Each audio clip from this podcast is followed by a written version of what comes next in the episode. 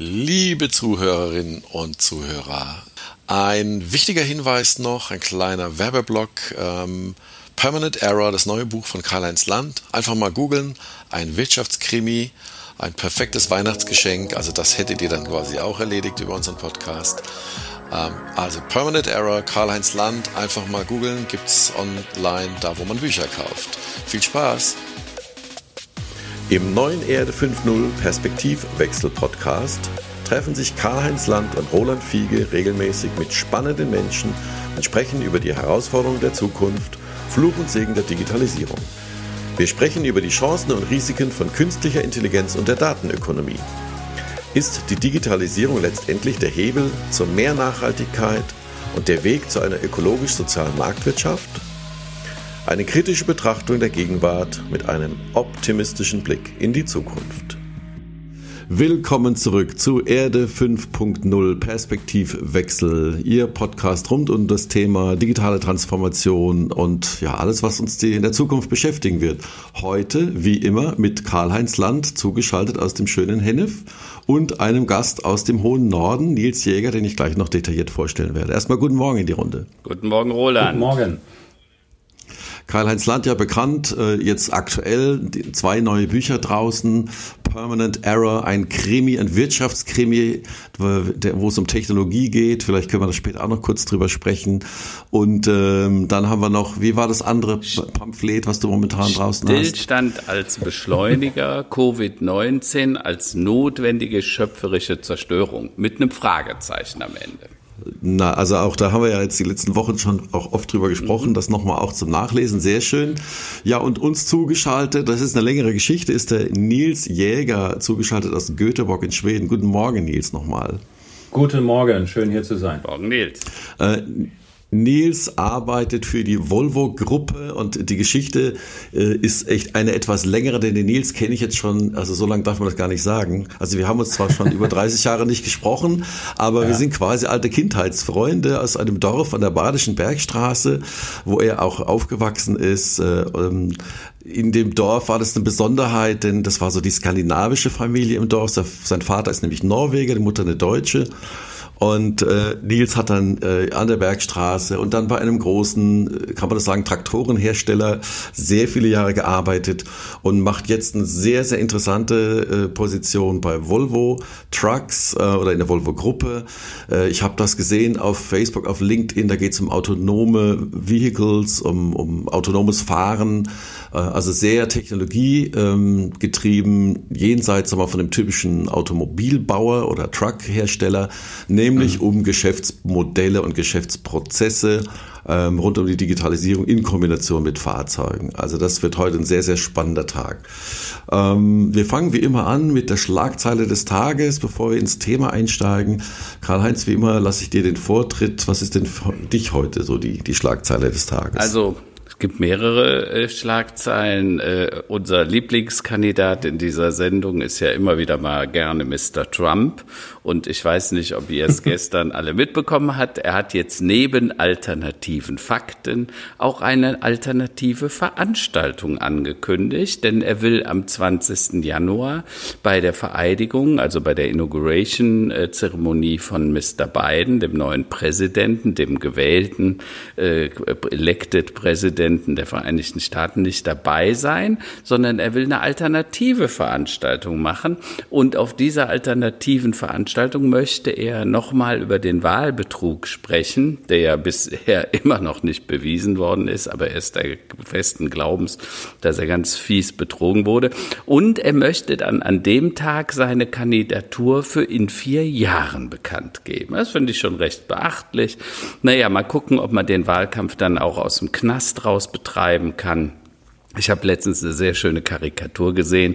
Da haben sie ihn gezeichnet, wie er in einem Gefängnis an der Wand entlang geht. Eine sehr hohe Wand, acht, neun Meter hoch. Und da steht dann äh, the, the Wall that makes America great again. Ja, das ist dann die Gefängnismauer, die quasi die, die, die Rest der Welt vor ihm schützen soll. Na, schauen wir mal. Es sind spannende Zeiten.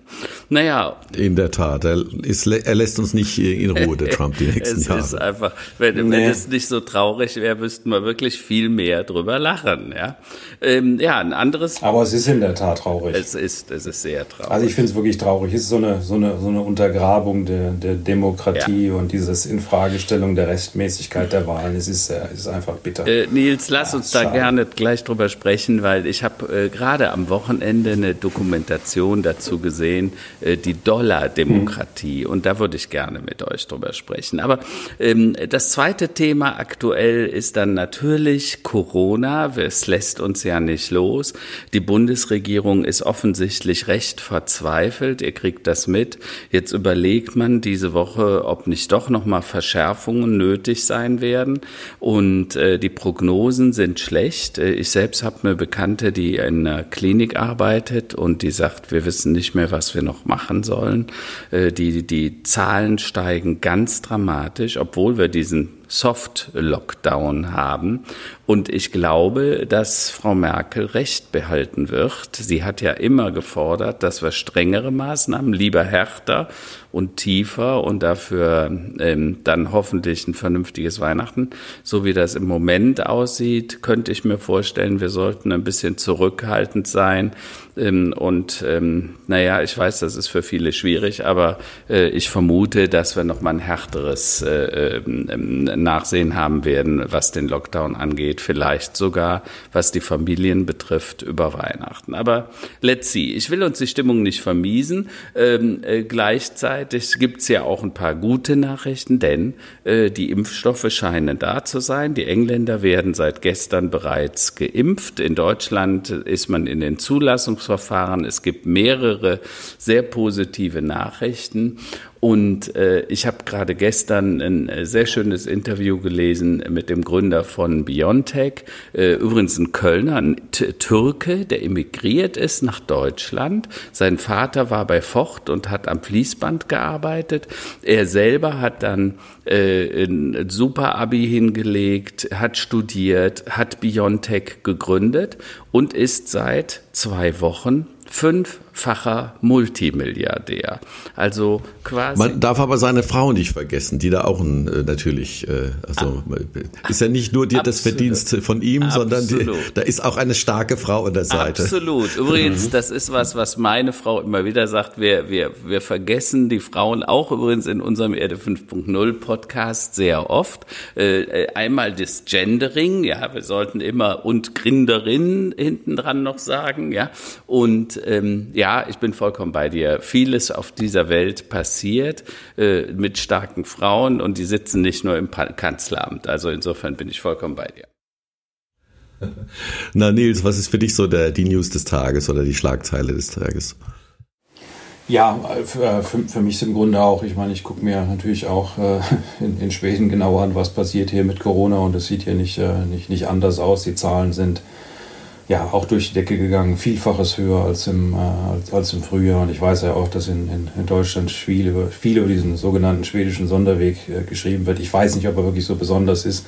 Es ist eine andere Situation hier, aber, oder es ist ein anderes Land hier mit einer anderen Population und und und. Aber das ist natürlich für uns auch das, äh, das, das, äh, das große Thema äh, und, und, und wie gehen wir damit um. Und äh, und so weiter, wie, wie, wie man verfolgt, wie sind die, äh, die Anzahl der Intensivbetten, wie viele sind noch frei und so weiter. Also ist äh, im Grunde ja, beängstigend natürlich überhaupt nicht das, was man direkt vor Weihnachten ähm, als Thema haben will. Aber das äh, beschäftigt uns natürlich hier auch äh, in, in, im größten Maße.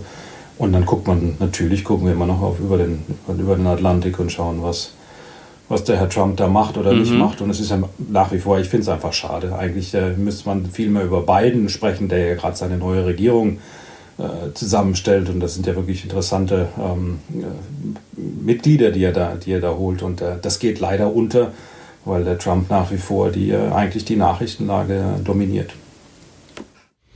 Ja, also das finde ich schön, dass wenn man ja einen, Einblick aus Schweden äh, zum Thema Corona haben, da können vielleicht mhm. können wir das später noch mal ein bisschen vertiefen. Mhm. Äh, meine Schlagzeile des Tages oder meine News des Tages, die kam also gestern Abend in Form einer E-Mail von der Firma Airbnb. Ähm, die Hörerinnen und Hörer haben es vielleicht mitbekommen, dass ich da auch äh, investiert bin, quasi immobilienmäßig sehr intensiv, vor allem meine Frau in den letzten Jahren. Und ähm, die Plattform möchte ja, also hat ja schon mehrfach einen Börsengang angekündigt und wir haben uns auch die ganze Zeit überlegt, ja, sollen wir kaufen, sollen wir nicht kaufen. Ähm, und sie haben es eigentlich den Gastgebern, die ja eigentlich das, das äh, sagen wir, Geschäftsmodell tragen, ja, von Airbnb, weil die ja besitzen ja keine Immobilien, keine Hotels, keine Zimmer, keine Apartments, ähm, schon wirklich schwer gemacht, indem sie am Beginn der Pandemie im Grunde genommen alle Deals und alle Stornierungsbedingungen mal über den Haufen geworfen haben, also zu Lasten der Gastgeber.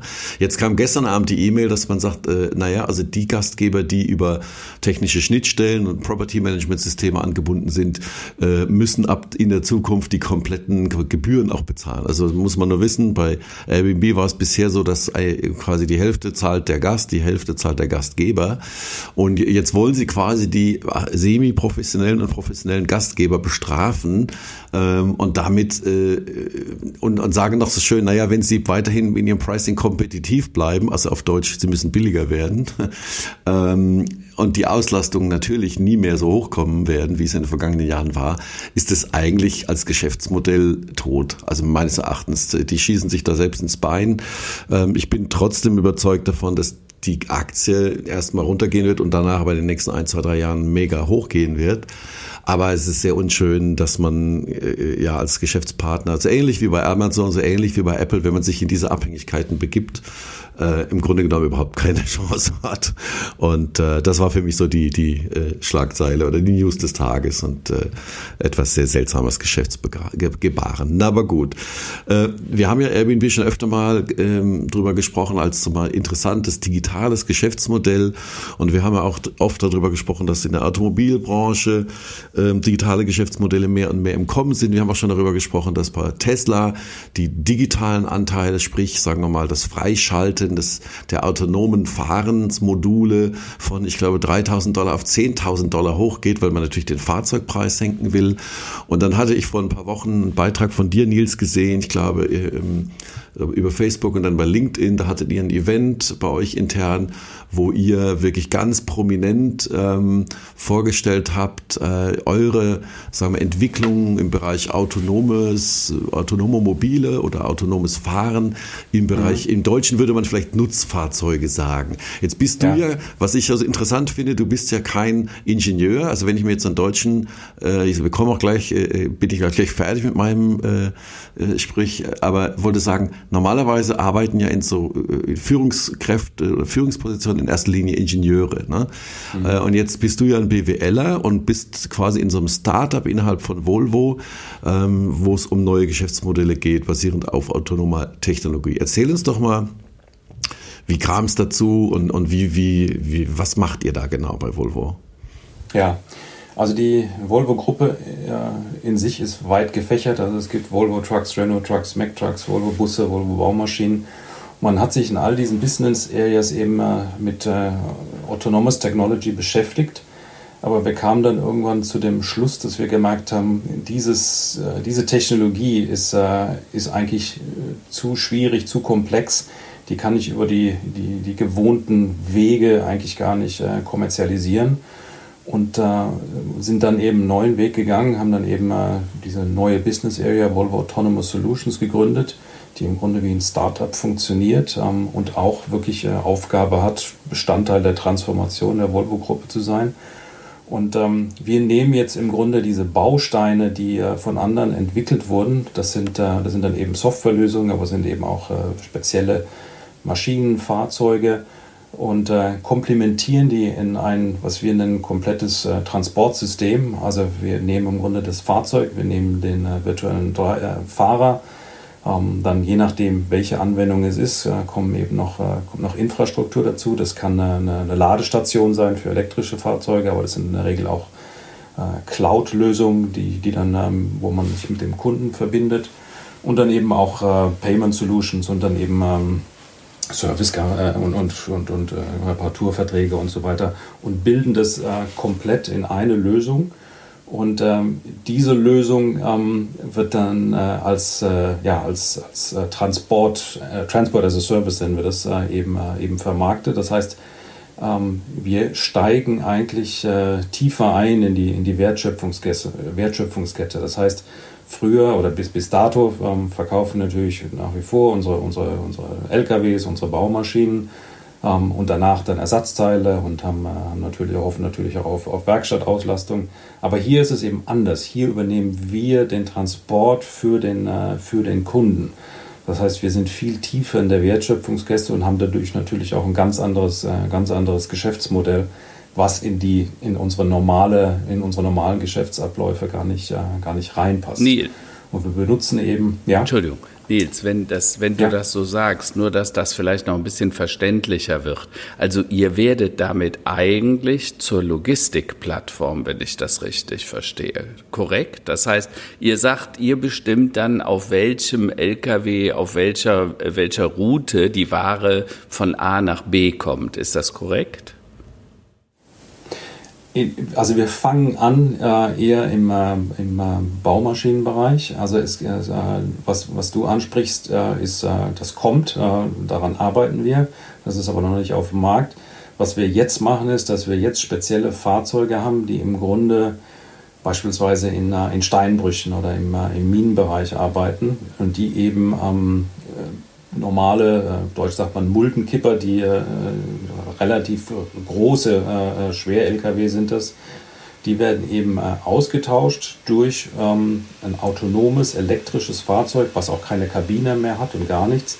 Und die, die werden dann eben beladen äh, von einem äh, Reloader ähm, und fahren im Grunde autonom ähm, auf dem Steinbruch hin und her und, und bewegen eben das, ist es, was, was auch immer es ist, äh, Kalkstein oder, oder ja oder äh, Erz, welche andere, was auch immer dort, ja, dort abgebaut ja, ja. wird. Ne? Die, die Frage, die ich mir dann stelle, ähm, das ist so ein bisschen äh, im Hamburger Hafen, du weißt das, da gibt's das ja schon lange, die haben ja quasi den ganzen Hafen autonomisiert, also selbst die Kräne zum Be- und Entladen, das funktioniert alles autonom und die, die Fahrzeuge, mhm. die sich da bewegen, äh, haben eben auch keine Fahrgastzellen mehr ähm, und damit auch keine Fahrer.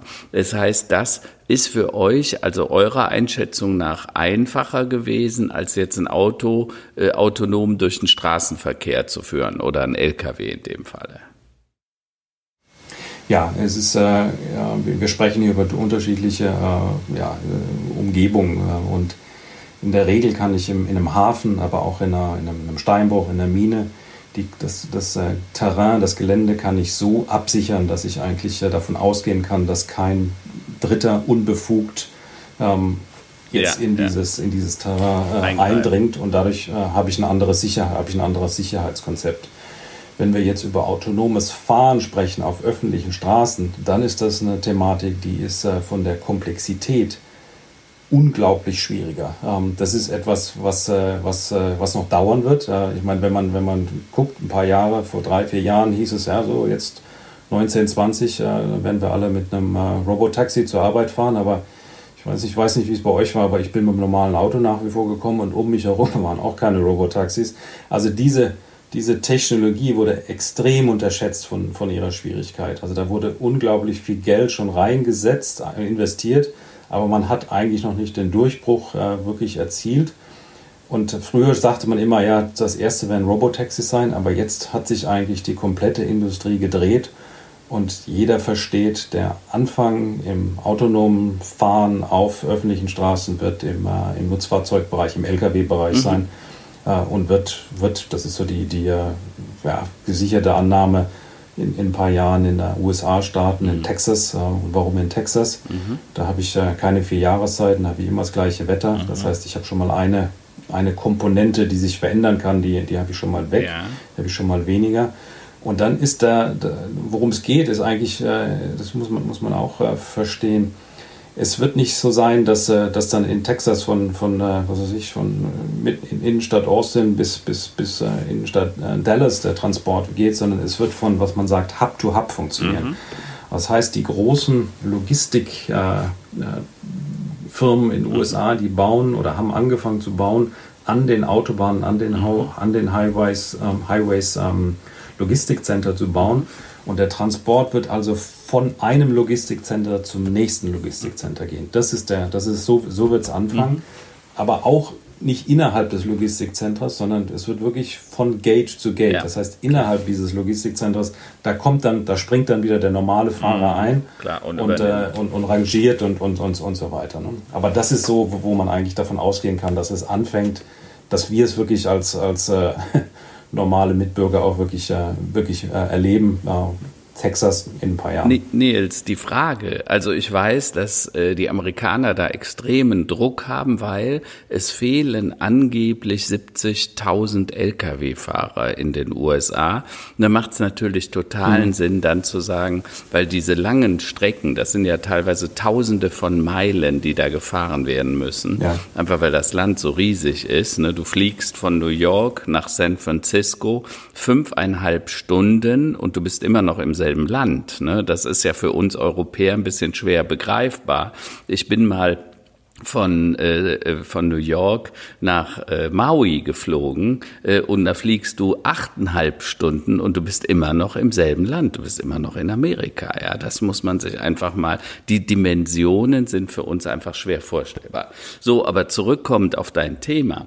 Ähm, bist du denn nicht der Meinung, also auf der einen Seite hört man, ja, das ist so, wie du sagst, äh, auf der anderen Seite sehe ich, wie Tesla massiv nach vorne drängt, wie auch andere jetzt mit autonomen Farben massiv nach vorne drängen. Selbst Audi, der neue Audi A8, das könnte uns bei der neuen S-Klasse und BMW natürlich ähnlich sein, mhm. aber ich habe es gerade letzte Woche gelesen, äh, die sagen, eigentlich ist ihr Audi schon äh, äh semi-autonom fahrend. Und ähm, tut sich da nicht gerade was im Bereich, wie man das steuert? Eine Zeit lang ging es ja immer Sensorik überall. Man hat dann in die Seitenwände vorne, hinten, oben, unten überall Sensorik und zig Kameras eingebaut. Inzwischen gehen die mhm. Menschen davon aus, dass man mit zwei Augen, weil wir Menschen haben ja nur zwei Augen, und wir können damit äh, fahren, o, übrigens ohne zu hören, theoretisch, ja. Äh, nur aufgrund dessen, was wir sehen, können wir das abschätzen und damit das Auto äh, scheinbar äh, gut steuern im Straßenverkehr. Und jetzt gibt's die ersten. Thema Intel hat ja diese Firma Mobile Eye gekauft, damals für mhm. uns 6,5 Milliarden. Und die sagen, wir können nur über eine Stereokamera das Auto vernünftig führen und wir brauchen diese ganze Komplexität im Management des restlichen Autos nicht mehr, also diese Sensorik. Äh, und die verfolgen ja sehr stringent diesen Pfad. Äh, hältst du den für machbar oder sagst du, nee, wir bei Volvo sehen das anders? Ja, ist, ist, eine, ist eine gute Frage. Ähm, die, die, die die Technologie, auf die jetzt gesetzt wird, ist natürlich, dass man äh, LiDAR benutzt. Das ist im Grunde so ähnlich wie, wie, kann man sich vorstellen wie Radar, aber statt, statt Radarwellen wird eben, wird eben mit Laser äh, gearbeitet. Ähm, das ist, worauf jetzt gesetzt wird. Aber es gibt äh, prominent auch einen Elon Musk, der sagt, äh, LiDAR ist eine Krücke und die, äh, die, das eigentliche Mittel ist die Kamera. Stimmt wahrscheinlich auch. Ähm, allerdings ähm, glaube ich, dass, äh, dass der Weg zum autonomen Fahren erstmal über die Krücke geht, erstmal über, über, über Leider geht. Und da gibt es, äh, gibt es durchaus äh, Lösungen, die vielversprechend sind innerhalb der nächsten Jahre. Die Frage, die man immer hab, haben muss, ist, wie weit kann die Kamera sehen, wie weit kann Leider sehen. Und äh, bis dato war das so ein bisschen der, der Knackpunkt, dass, dass eben die Reichweite nicht, äh, nicht ausreichend war. Aber jetzt hat Lumina oder, oder, oder Blackmore, die haben jetzt äh, LiDAR-Technologie, die ja über mehrere hundert Meter geht. Und äh, damit äh, habe ich eigentlich die Möglichkeit, auch, auch äh, in, der, in der nahen Zukunft das über LiDAR zu machen. Aber das, was wir bei Mercedes sehen, bei Audi, bei Audi sehen oder BMW sehen, ähm, das ist für mich äh, was anderes. Da habe ich, na, das ist natürlich äh, der, der Weg zum, zum autonomen Fahren aber ich habe ja immer noch den Fahrer hinterm, hinterm Lenkrad. Und der Fahrer ist ja immer, wird ja immer aufgefordert, dass er jederzeit eingreifen kann. Und äh, das, was ich beschrieben habe, was in ein paar Jahren kommt, das ist dann wirklich fahrerlos. Das heißt, ich habe einen LKW fahren, wo niemand mehr drin sitzt.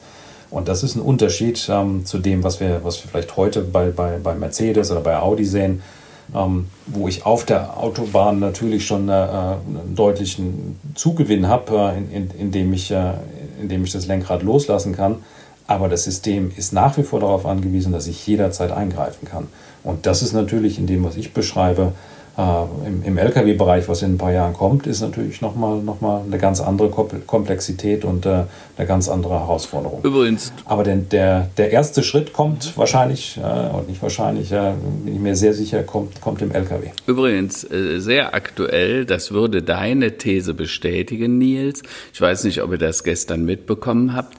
Gestern hat Uber announced, äh, dass es seine selbstfahrende Sparte Aurora verkauft, äh, weil weil sie es selber nicht mehr leisten können, diese Dinge zu entwickeln. Liegt sicher auch ein bisschen an Corona. Der äh, Konzern Uber ist ja massiv angeschlagen, weil natürlich äh, viel weniger Leute fahren ja. und sich äh, mobil bewegen, dank Corona oder durch Corona. Und äh, jetzt hat man gesagt, wir können uns das selber nicht mehr leisten, eine eigene Technologie zu entwickeln, äh, hat das, hat Aurora verkauft und sich dann mit 400 Millionen an dem äh, neuen Unternehmen, das jetzt da geschaffen wird, beteiligt. Also insofern, ja. es gibt schon einige Hinweise, dass es nicht so leicht ist, äh, äh, wie man denkt. Aber wenn du eine Wette machen würdest, ich, ich bin ja immer so ein Typ, ich, ich zocke auch mal ganz gerne. ähm, was würdest du denn ja. sagen? Wann fährt denn aus deiner Sicht das erste selbstfahrende, sagen wir mal, der LKW auf der Autobahn von Hub to Hub, so wie du es beschreibst, ne? Die werden dann ja auch so in Kolonnen fahren, also so eine Art äh, mhm. Trains bilden, ne, die dann auch mhm. extrem, mhm. ja genau, eine Platooning. Mhm. Man hängt die quasi mhm. kontaktlos hintereinander und die fahren wie eine Riesenkolonne, wie ein Zug sozusagen, was natürlich totalen Sinn macht, energietechnisch und so weiter. Ähm, und das Zweite ist dann natürlich, wann glaubst du, würde man sowas denn wirklich auch auf deutschen Straßenautobahnen sehen? Und die zweite Frage ist dann, wann glaubst du denn, dass wir dann das erste Auto endlich mal selbst fahren sehen? Deine Wette. Ja, eine Wette. Also ja, man muss immer ein bisschen vorsichtig sein. Es gibt sehr viele, sehr viele Ankündigungen und, und sehr viele äh, Vorführungen. Mhm. Ähm, aber jeder, jeder kann was vorführen, jeder kann einen Pilot machen, dass ich wirklich ein System habe, was, was dann auch äh, wirklich sicher mhm. ist und so weiter. Das wird noch ein bisschen dauern. Aber ich denke, um, um, um konkret zu sein, ich glaube, man, man kann damit rechnen, dass 2024 in Texas äh, die, die Reise anfängt, mhm. dass, äh, dass es dort dann die erste Kommerzialisierung gibt von ähm, ja, autonom, autonomen äh, Lösungen im, äh, im Trucking-Bereich. Wenn wir über, ähm, über, über Pkw sprechen, ähm, das glaube ich, äh, wenn wir diese Dekade nicht mehr erleben, das kommt in die nächste Dekade. Wenn wir wirklich über vollautonom sprechen, in dem Sinn, dass ich nicht mehr mich vorne in ein Auto reinsetze, weil vorne gibt es in dem Sinn nicht mehr, da gibt es kein Lenkrad mehr, sondern nur noch, nur noch hinten. Ähm, also das wird diese Dekade nichts mehr, das, das dauert noch. Und da bin ich mir nicht mal sicher, ob, ob man es überhaupt, ob, ob wir es überhaupt sehen. Aber es gibt, es gibt von der, es gibt die eine Dimension ist die technische Machbarkeit, mhm. dann gibt es noch zwei andere. Ähm, die Gesellschaft muss es auch wollen mhm. und dann braucht man natürlich auch äh, eine Gesetzeslage, die das, äh, die das erlaubt. Mhm. mhm. Und warum, findet warum fängt es in Texas an? Mhm. Weil in Texas eben auch die, die, äh, die Regularien ja, flexibler sind okay. in dem Sinn und man, man, man da zuerst eben die, eine, eine gute ja. gesetzliche Ausgangsbasis ja. sieht.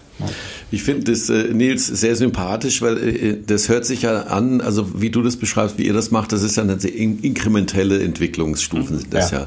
Ihr fangt an in einem, in einem, geschlossenen Environment, dann zum Beispiel die Trucks fahren von Hub zu Hub, dann später mal, dass man einfach äh, das Stück für Stück entwickelt und daraus ergeben sich ja dann neue Fragestellungen, ethische, moralische, mhm. rechtliche, haben mhm. wir ja mhm. auch schon erlebt. Äh, jetzt andere Hersteller machen es anders. Also Musk verspricht natürlich immer quasi den Mars ja, zu holen und, und quasi als wäre das Ganze schon übermorgen der Fall.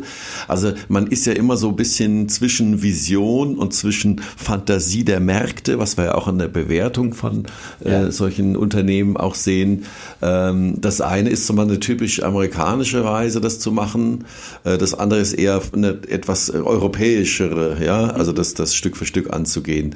Ähm, wo glaubst du denn, wie, wie kommen diese kulturellen Unterschiede zu, zustande? Ist das, weil man einerseits ein Legacy-Unternehmen ist, was eben schon viel Erfahrung und viel äh, eben Geschichte, Historie hat, so wie deutsche Automobilhersteller auch, versus einem, der quasi mit einem blanken Blatt Papier anfängt? Oder was denkst du, wie, und auch du, Karl-Heinz, mhm. warum ist das so unterschiedlich? Wieso wird das so unterschiedlich gehandelt?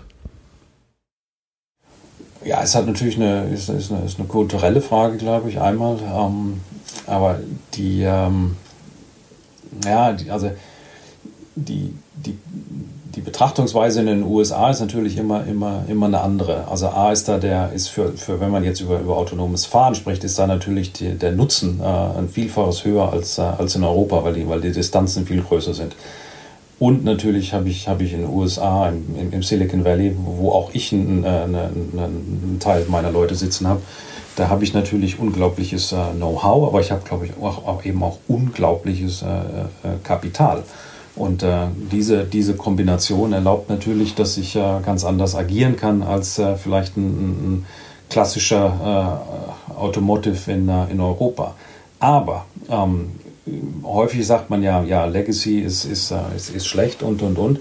In unserem Fall glaube ich das, äh, glaube ich das überhaupt nicht. Denn äh, wenn, wenn ich jetzt, wenn, wenn wir uns mal überlegen, jetzt, jetzt gibt es ähm, äh, einen etablierten Hersteller, den wir seit langem kennen, und dann gibt es einen, einen ganz neuen Hersteller. Und jetzt geht es darum, eine Technologie an den Markt zu bringen, die erstmal jedem fremd ist und vor der auch viele, viele Angst haben dann ist es, glaube ich, immer besser, wenn ich, wenn ich, äh, wenn ich das äh, oder das vermarkten kann mit, mit, mit einem Unternehmen, was eine, was eine lange Historie hat.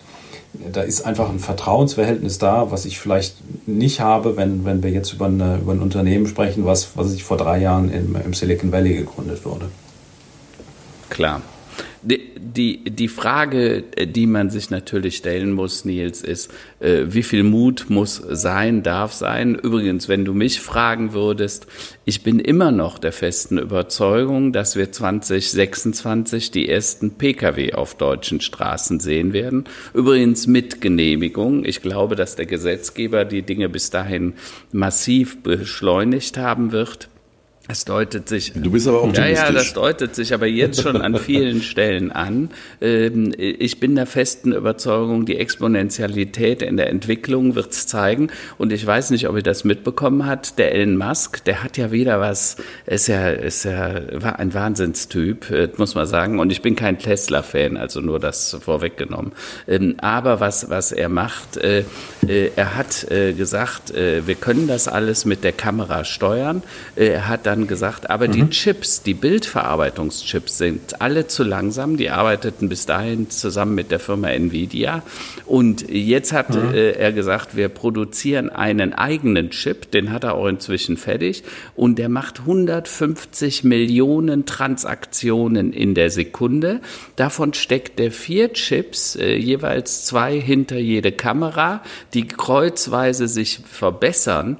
Äh, und er behauptet, damit können diese Komplexität des Bildes des menschlichen Auges abbilden.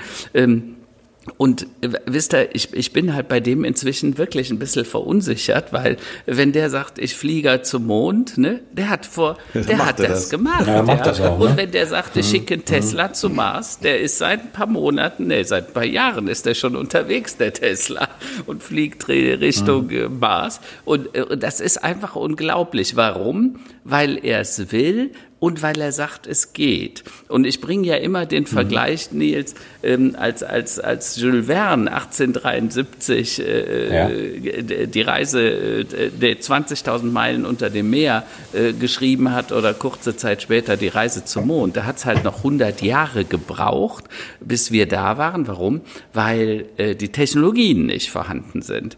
Aber wir müssen heute einfach die Exponentialität und die Vernetzung mit der Kombinatorik, dass ich unterschiedlichste Technologien miteinander verbinden kann, das macht's halt möglich. Und äh, ich weiß nicht, ob die Zuhörer das alle wissen, aber Tatsache ist ja, dass äh, die Vakzine, die Impfstoffe, die jetzt quasi getestet werden oder die jetzt quasi in den, in, in, in Live-Test gehen sozusagen am Patienten, äh, Früher hat sowas 10 bis 15 Jahre gedauert, aber aufgrund der künstlichen Intelligenz äh, hat sich die Entwicklung auf sieben, acht Monate reduziert. Und das ist schon äh, ein Hammer. Und deshalb bin ich auch der Meinung, das könnte klappen. Und meine Wette, ich würde wetten, ich weiß nicht, ob du dich drauf einlässt, Nils, oder äh, ich weiß nicht, wie der Roland es sieht. Meine Wette 2026. dafür wette ich eine Flasche ja. äh, guten Wein, guten Wein, wenn du möchtest wir müssen nur definieren, was, was ist autonomes Fahren? Ist es, dass ich äh, in, äh, in München äh, durch die, äh, auf, auf die Autobahn gehe und auf der Autobahn sage, okay, fahre mich nach Nürnberg äh, und dann bei der Abfahrt Nürnberg muss ich wieder, muss ich wieder manuell ja. fahren? Das glaube ich auch, das schaffen wir bis 26. Ja, ja. Aber dass, dass ich aus der Innenstadt München bis in die Innenstadt Nürnberg ja. äh, gefahren werde, das schaffen wir nicht bis 2026. Okay, dann. dann, so, so, so, viel Rechenleistung gibt es gar nicht, um auf dem mittleren Ring automatisiert zu überleben. du, also ich will nichts sagen, aber äh, unser Nachbar äh, in den äh, USA, in Kalifornien, war Blasius. Und Blasius ist 100 Jahre alt geworden, genau 100 Jahre und drei Monate. Und der hat mit 99 das letzte Mal seinen Führerscheinprüfung gemacht, ja. Und wir fuhren über die 101, der Moritz, mein Sohn, saß neben mir und auf einmal wurden wir von einem weißen Cadillac überholt mit so Speichenfelgen und Bordeaux-rotem Leder innen drin. Und ich sag, guck mal, Moritz, das ist ein Auto, genau wie das vom Blasius, ne? Der zischte an uns vorbei und da sagt mein Sohn, Papa, das ist der Blasius. Ja. so, der hatte mit nichts war der Behut und der war in der Lage, mit 100 sein Auto noch zu führen. Und dann hat er gesagt, er legt sich hin, er hat keine Lust mehr, es war ihm zu langweilig und äh, hat er die Augen irgendwann mal zugemacht. Aber insofern, ja, die Wette gilt, top, ich halte dagegen, ich bin mutig, ich glaube auch, dass er es aus der Stadt selber rausschafft, auch wenn der Roland äh, da so etwas kritisch ist. Ja, das ist doch gut. Ich, ich, ich hoffe, dass du recht ja. hast. Sollen wir mal über den Brexit sprechen, Leute? Das wird irgendwie Trump und Dings und Corona. Ja, haben wir schon so, lange nicht und Brexit mehr, hatten wir schon lange nicht mehr. Nils, das muss euch doch auch in Schweden. Was sagt ihr denn dazu, dass die äh, Jecken Engländer da jetzt raus wollen oder raus sind? Ja, eigentlich geht ja nur noch um die. Die sind ja eigentlich draußen genau. seit Februar. Ja, ne? Und genau. jetzt, jetzt für mich ist, für mich ist, für mich ist das eigentlich ein clownhafter Auftritt, der da gerade äh, von Boris Johnson wieder durchgeführt wird, der jetzt im Grunde in letzter Sekunde versucht, die Hürden, die er eigentlich ja selbst aufgestellt hat, wieder einzurennen und wirklich meint, dass äh, alle anderen äh, Mitgliedsländer jetzt da einfach auf ihn nur gewartet haben, um das jetzt alles wieder neu zu diskutieren und auszuverhandeln. Es ist grotesk und es ist wieder ein Beispiel für mich, wo populistische Regierungen einfach, ja, weiß ich nicht, die, die Karre wieder in den Dreck fahren. Ist, ist eigentlich eine traurige Geschichte, aber eine, als Unternehmen sind wir darauf vorbereitet, auf einen, auf einen Hard Brexit, wie wahrscheinlich mittlerweile alle, weil keiner, keiner eigentlich mehr dran geglaubt hat, dass, das, dass sich das äh, retten lässt. Aber das ist, äh, das ist natürlich schwierig ähm, und äh, wird, wird, das wird, wird jetzt erstmal eine Zäsur geben, glaube ich, in, in, in Großbritannien. Ähm, langfristig muss man sehen. Ähm, ich meine, Großbritannien, was, das ist für mich ein Land, wo es ja, Banking, Banking, Banking und, und, und Services, aber so viel, so viel mehr ist, ist ja, das hat sich relativ, die, die Industrien haben sich relativ äh, vereinfacht ja. da, meiner Meinung nach. Und ähm, ob, da so, ob die da wirklich so voll von, von Vorteil haben, weiß ich nicht. Wie, wie ist das denn? Äh, lass mich mal das Thema von da aus wechseln, weil äh, Schweden, mhm. äh, Schweden geht ja in mancherlei Hinsicht einen Sonderweg, ist auch einen Sonderweg mhm. gegangen in Bezug auf Corona, eine Zeit lang bewundert, eine Zeit lang mhm. jetzt nicht mehr ganz so bewundert. Ne? Also die deutsche äh, mhm. Corona-Strategie steckt ja offensichtlich in der Sackgasse. Die, die Neuinfektionen gehen nicht runter. Täglich sterben mehr als 400 Menschen. Das ist mehr als tragisch. Machen wir uns mal klar, wenn das so weitergeht, nur jetzt bis äh, äh Weihnachten, also es sind knappe 14 Tage noch, dann sterben bis dahin noch über 6000 Menschen. Das müssen wir uns einfach mal so vor Augen führen. Ähm, äh, das ist dann kein schönes Weihnachtsfest für die und für die Angehörigen dieser Menschen. Ne? Und ähm, Und die Frage ist jetzt, in Schweden hat man diesen Sonderweg gegangen. Bei uns sind es im Schnitt irgendwie 230 äh, äh, Tote pro 100.000. Mhm. Äh, in Schweden sind es 690. Äh, und nur die USA ja. ist noch höher mit 860 Toten. Äh, was, was sagt ihr denn als Schweden? Was sagen die Schweden dazu, Nils? Wie stehen die dazu? Was sagen die zu ihrer eigenen Regierung? Ja, es wird natürlich kontrovers diskutiert. Man muss aber wissen, dass in, die schwedische Demokratie funktioniert anders. Das heißt, diese, diese, diese, diese Vorstellung, die man in Deutschland hat, die Regierung oder die Bundesländer sind dafür verantwortlich, das, stimmt, das trifft in Schweden nicht zu. In Schweden ist es eine Behörde und diese Behörde ist zuständig für die gesamte Gesundheit, also nicht nur für eine Pandemie, sondern für die gesamte Gesundheit. Und diese Behörde hat sich das eben angeschaut und hat gesagt, also die Pandemie an sich ist natürlich problematisch, aber wenn ich jetzt einen, wenn wir einen Lockdown machen würden, der übrigens in Schweden gesetzmäßig gar nicht machbar ist, aber wenn wir solche Maßnahmen machen würden, dann haben wir eben nicht nur die Schaden der Pandemie, sondern gibt es eben auch andere gesundheitliche Schaden. Und deswegen hat man versucht, das abzuwägen und hat gesagt, wir schlagen jetzt Maßnahmen vor, die auf lange Sicht eingehalten werden müssen und eben nicht nur für vier Wochen oder sechs Wochen, und hat dadurch eben versucht, ähm, ja, ein, ein Regularium oder, oder eine, ein Zusammenspiel zu erreichen, was eben nicht nur für, für zwei, drei Monate gilt, sondern auf lange Sicht gilt. Das ist im Ansatz natürlich erstmal gut, äh, fand ich das, fand ich, fand ich logisch, fand ich, fand ich überzeugend. Aber ähm, an der Umsetzung hat es dann, hat's, hat's dann äh, gescheitert sozusagen. Denn äh, letztlich äh, die Statistik ist, wie sie ist. Also die, die, die Anzahl der, der, der, der Todeszahlen im Vergleich zu anderen skandinavischen Ländern ist, äh, ist natürlich ist, ist, ist problematisch. Was passiert ist, ein, eine Erklärung ist, dass man eben die, ähm, die Altenpfleger insbesondere, abge äh, die hat man im Grunde abgeworben oder, oder die hat man umgeschult da, äh, für, um eben ähm, im Krankenhausbereich auf hohe Anzahl von äh, Infizierten vorbereitet zu sein. Und dadurch hat man dann ähm, ungeübtes äh, oder un, ein, ungelerntes äh, Personal in den Altenheimen gehabt und hat dadurch wohl äh, relativ früh, aber äh, mit drastischer Wirkung an, unglücklicherweise, ähm, das Virus in die Altenheime äh, gebracht und offenbar ist der Anteil der, der Gestorbenen in Altenheimen äh, besonders hoch. Aber, das, aber für mich ist Tod ist tot. Also es, ja. ist, äh, es ist, wie es ist. Also es wird, wird auch kontrovers diskutiert, aber man darf natürlich auch nicht vergessen, ich meine, Schweden hat 10 Millionen, ist ein riesiges Land. Ähm, es ist, eine, es ist anders besiedelt, aber es gibt natürlich die, die großen Städte wie, wie Stockholm, Göteborg, Malmö, die im Grunde genauso funktionieren wie, wie, wie Köln oder München. Und ähm, ja, also da wird, wurde viel mehr auf die Eigenverantwortung gesetzt als vielleicht in anderen Ländern. Und das ja, hat, hat im Nach Nachhinein, wenn man die Zahlen sich anguckt, vielleicht nicht ganz so funktioniert, wie man, wie man, wie man sich gewünscht hat. Ähm, ja, also es wird, aber, ja, die, glaub, aber die Regierung wird nicht massiv attackiert. Man hat zwar jetzt auch härtere Maßnahmen mhm. beschlossen, weil man sieht, dieser softe Weg ging scheinbar nicht. Übrigens ja eine Lehre, die wir gerade in Deutschland auch erkennen. Und wir hatten ja einen harten Lockdown und wir hatten auch äh, ja. deutlich strengere Maßnahmen wie in Schweden. Aber Schweden scheint jetzt doch äh, einzulenken auf den eher deutschen Weg sozusagen. Ne? Ja, es gibt ja diese Mobilitätsdaten, die man vergleichen mhm. kann. Und da konnte man aber sehen, auch im Frühjahr, dass äh, auf, obwohl die, die, die, die Regularien in Schweden äh, nicht so drastisch waren wie, wie in Deutschland, hat sich Stockholm äh, eigentlich genauso waren die Mobilitätsdaten vergleichbar mit Hamburg.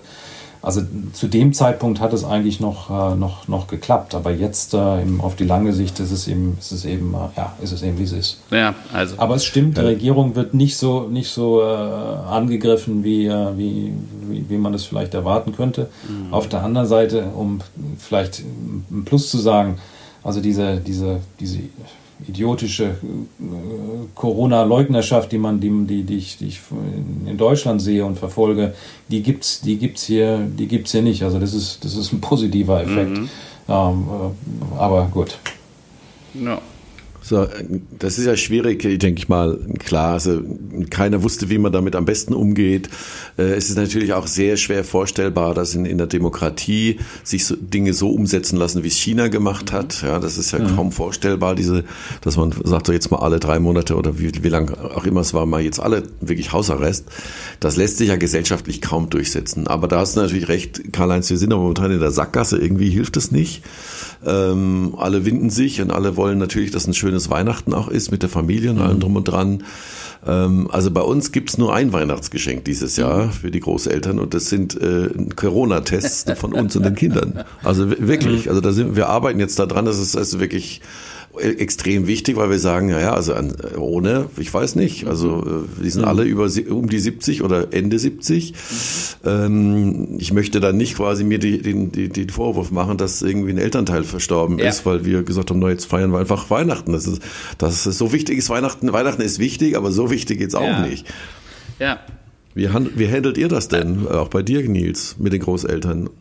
Ja gut, also wir bleiben in Schweden. Wir, unsere, mein, meine, meine Mutter lebt nach wie vor in Deutschland, meine Schwiegereltern sind, äh, sind auch in Deutschland. Das heißt, äh, Weihnachten äh, bleiben wir hier und also das heißt, es gibt keinen Familienkontakt. Aber wir hatten im Grunde das Gleiche schon mal im, äh, im, im Frühjahr. Mein Sohn äh, wurde konfirmiert und äh, wir waren in der Kirche nur wir als Familie, also äh, und, der, und der Pfarrer, sonst niemand. Ja? Und auch keine ja, Verwandtschaft ja. und keine Freunde da. Also es ist im Grunde wir haben es irgendwie gefühlt schon einmal durchexerziert mit der, mit der Konfirmation. Aber für uns, ganz ehrlich, wir, wir sind seit 2004 nicht mehr in Deutschland. Das ist nicht das erste Mal, dass wir jetzt Weihnachten äh, ohne direkte Familie feiern. Ähm, aber die Begründung ist natürlich falsch und daneben. Ja, klar. Ja, also äh, man muss ja eins sagen, man kann im Prinzip nur schützen. Wir haben gerade gestern dann mit den Kindern und so telefoniert. Die eine Tochter lebt ja in New York, die anderen sind in Köln und hier bei uns um die Ecke. Und wir haben entschieden, wir machen tatsächlich nur immer Zweiertreffen. Also das heißt, kommt immer äh, ein Kind mit hm. dem Partner und dann am nächsten Tag der nächste und so weiter. Meine Eltern sind jetzt auf äh, Silvester gerutscht dadurch, äh, weil die sagten, ja, wir haben wollen mit den Tanten und so weiter, den Menschen, die alleine leben, ne, wollen wir uns in kleinen Gruppen treffen, um eben da nicht so viel Stress. Und ähm, wir haben versucht, Tests zu bekommen. Das ist aber gar nicht so einfach einfach, weil die dürfen tatsächlich ja nur an Ärzte abgegeben werden. Man will damit auch schützen, dass die Labore nicht total überlastet werden. Ne? Also das ist alles so eine Sache, ähm, muss man gucken. Äh, ich möchte nur noch auf eine Sache hinweisen. Äh, weil wir ja immer so tun, als wäre es das. Äh, auch in dem Buch steht als Beschleuniger Covid-19 äh, als notwendige schöpferische Zerstörung, habe ich ja mal darauf hingewiesen. Das ist der fünfte oder sechste Virus, der global äh, eine, eine, eine Katastrophe auslöst. Äh, äh, die ersten, das waren Ebola, die betrafen uns nicht so, weil mehr in Afrika spielte sich das ab.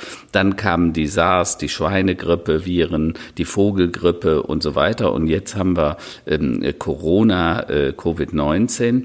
Ähm, das sind sogenannte ähm, zontologische Viren. Ne? Die sind aus einer ganzen bestimmten äh, Familie der Neurotropenviren, habe ich gelernt. Ähm, und davon gibt es etwa 1,8 Millionen geschätzte. Die entstehen in der Natur ähm, äh, und die springen halt über auf den Menschen immer, wenn wir zu sehr in die Natur, also wenn wir Regenwald abholzen und so weiter, auf einmal kommen wir mit Tieren äh, äh in Berührung, äh, wo dann die Viren auf den Menschen überspringen können, wie jetzt auch in Dänemark äh, mit den Hermelinen da passiert. Deshalb hat man da ja Millionen dieser Tiere umgebracht oder getötet getötet. Ähm, Fakt ist, von den 1,8 Millionen äh, zontologischen Viren, so schätzt man, dass etwa 800.000 gefährlich für den Menschen sein könnten. Und wir haben es jetzt mit einem zu tun, nämlich mit Corona. Also wir werden uns schon was Gutes überlegen müssen, äh, um zu vermeiden, dass das nicht bald schon wieder passiert mit einem anderen Virus.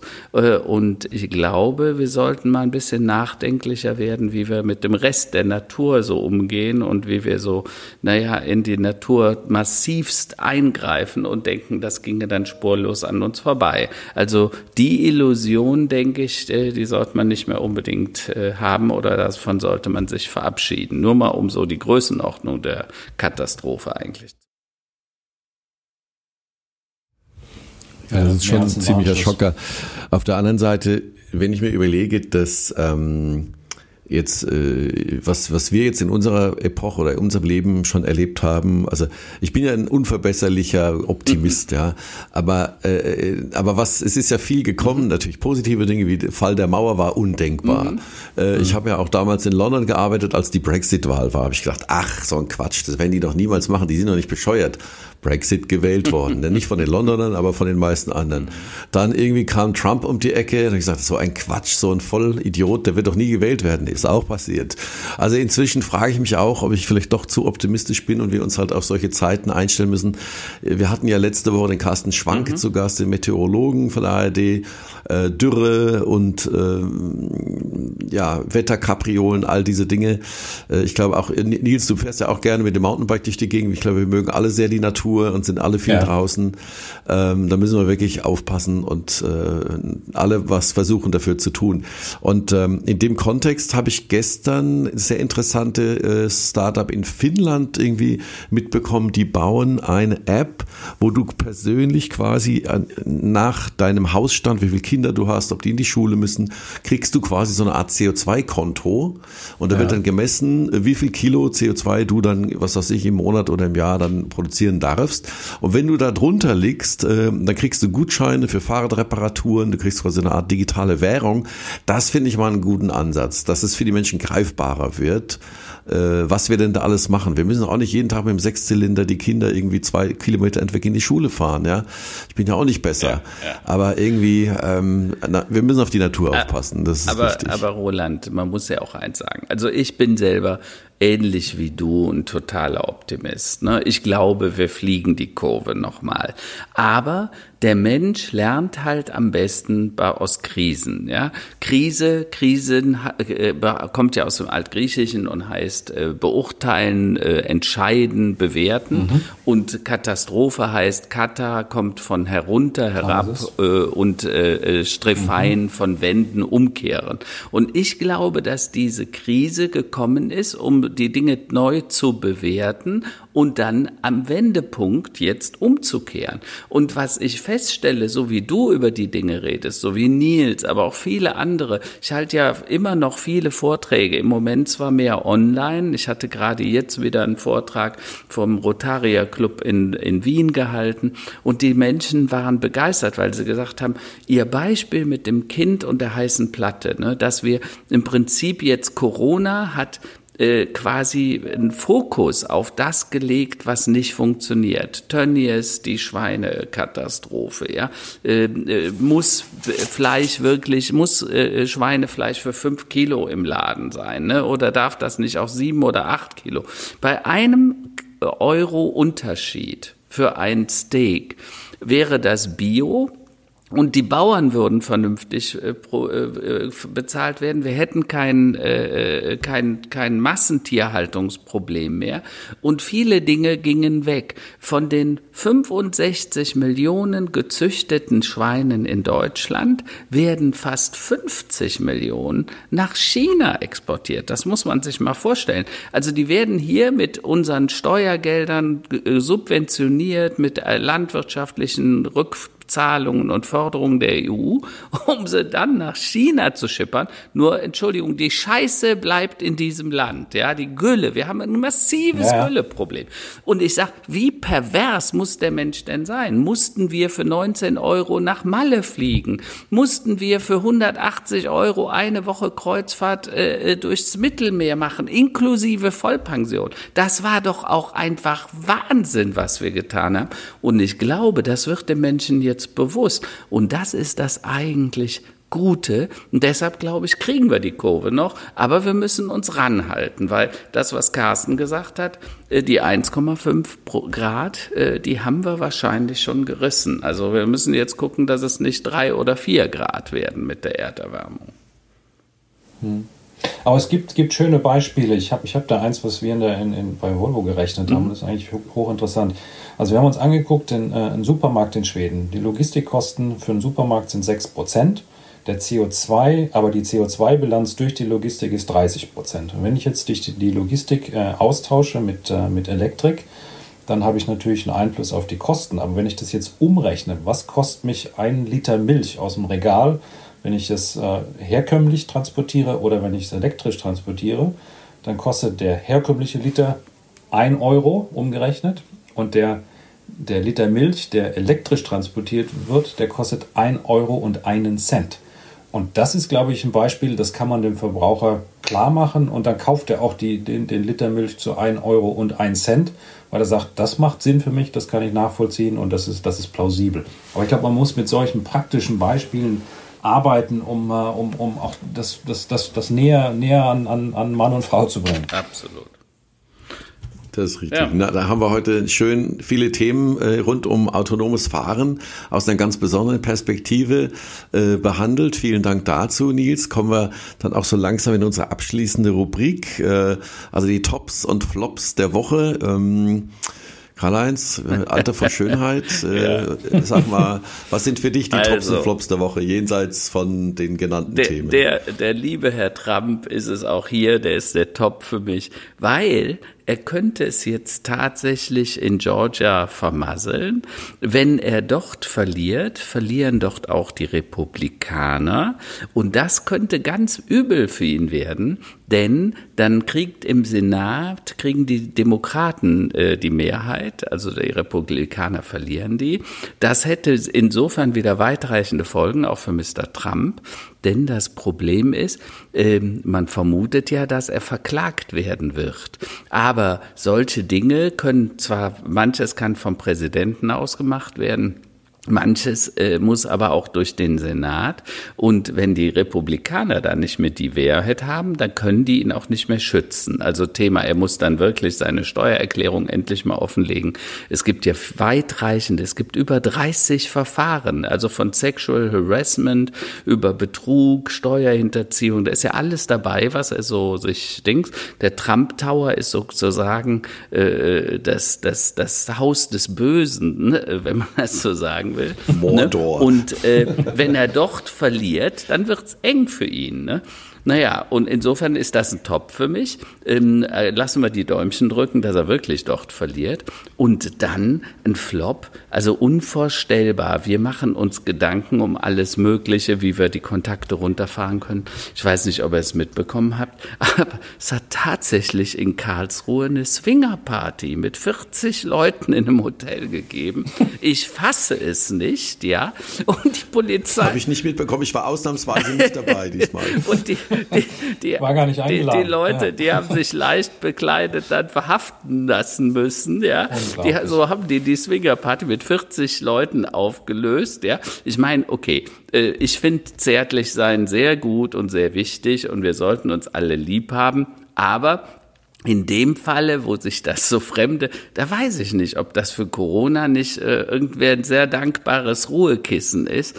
Und ich sag nur, liebe Leute, seid vernünftig, überlegt euch gut. Es ist dieses Jahr ein Jahr Weihnachten und Übrigens, wenn jemand sagt, wie Herr Laschet, es ist das schrecklichste Weihnachten seit der Kriegswende, dann sage ich, Leute, seid ihr eigentlich alle bescheuert? Wir haben beheizte Wohnungen, wir haben Kaffee und Kuchen, wir haben leckeres Essen. Und ihr redet, wisst ihr, was? Die Menschen im Krieg und nach dem Krieg an Entbehrungen hatten. Und wir tun so, als wäre das hier das Ende der Welt. Ihr seid doch total verrückt, das ist doch unverhältnismäßig. Und ich kann deshalb nur sagen, seid vernünftig, achtet auf eure Eltern, eure Familienmitglieder, macht's, ladet die einzeln ein zum Abendessen, kocht was Leckeres, leckeren Wein, mit ein bisschen Abstand geht das besser und lüftet gut und dann ist gut. Und nächstes Jahr machen wir wieder richtig einen drauf. Dann sind wir alle geimpft und ich hoffe, dann geht's mit ein bisschen mehr Vernunft. Na, dein Wort in Gottes Ohr. und Nils, wie sieht es bei dir aus? Was ist für dich Top und Flop bisher diese Woche gewesen? Ja, äh, Top ist für mich relativ einfach, ist relativ äh, persönlich. Wir haben seit ein paar Tagen wieder einen Hund im Haus, einen Welpen, nachdem unser Brings vor zweieinhalb Jahren gestorben ist. Und das ist natürlich für, für, für uns alle in der Familie ein absolutes Highlight und natürlich dann für mich auch hier das Top.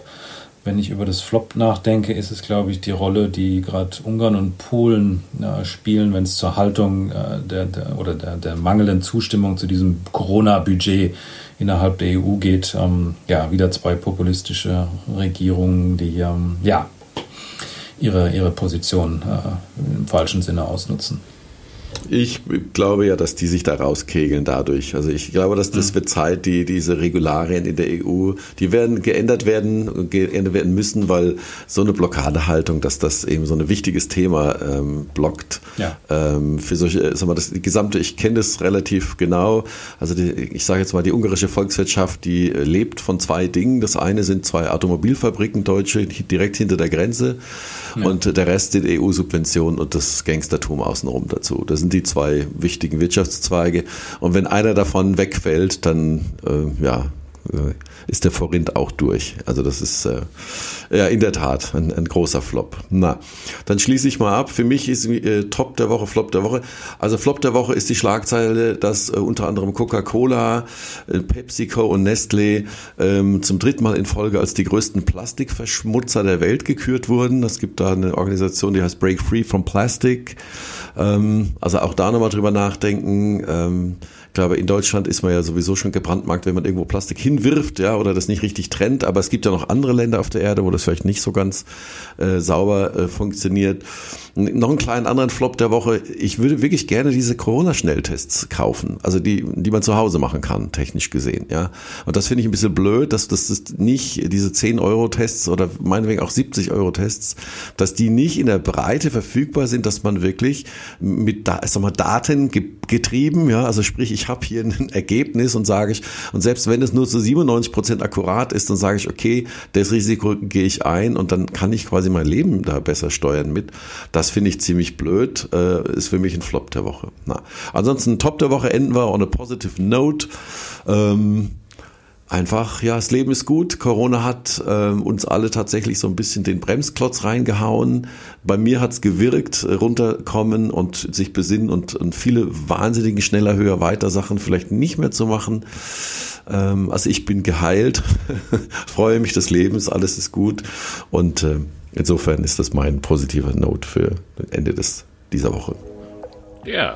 Super. Dann würde ich sagen, wünschen wir euch alle eine gute Woche. Schöne Grüße nach Schweden, lieber Nils. Äh, Roland. Groß zurück. Ja. Schöne Grüße nach Mannheim. Ja, vielen Dank für die Zeit. Alles gut. Ja. Äh, äh in, in, Worms, ich muss korrigieren. Ja, ich wohne seit einem Jahr in Worms. Ich bin ja jetzt quasi Worms. Pfälzer. Ja, ja. ja. Also. also, macht's gut, bleibt ihr gesund. Pfalz, und wir sprechen genau zum Wohl die Pfalz. Tschüss. Tschüss, ciao. Tschüss. Ja, bitte noch mal kurz dranbleiben. Äh, Weihnachten ist bald, alle sind immer auf der Suche nach Geschenken. Einen Geschenktipp haben wir noch. Schaut euch mal, ähm, googelt mal nach Permanent Error, das neue Buch von Karl-Heinz Land. Ein Wirtschaftskrimi rund um unsere Themen über Zukunft, über Digitalisierung. Ähm, eine spannende Geschichte, ein tolles Geschenk. Ähm, sehr, sehr unterhaltsam und äh, einfach mal googeln. Karl-Heinz Land, Permanent Error und dann habt ihr auf jeden Fall ein gutes Weihnachtsgeschenk sicher. Alles Gute, bis bald.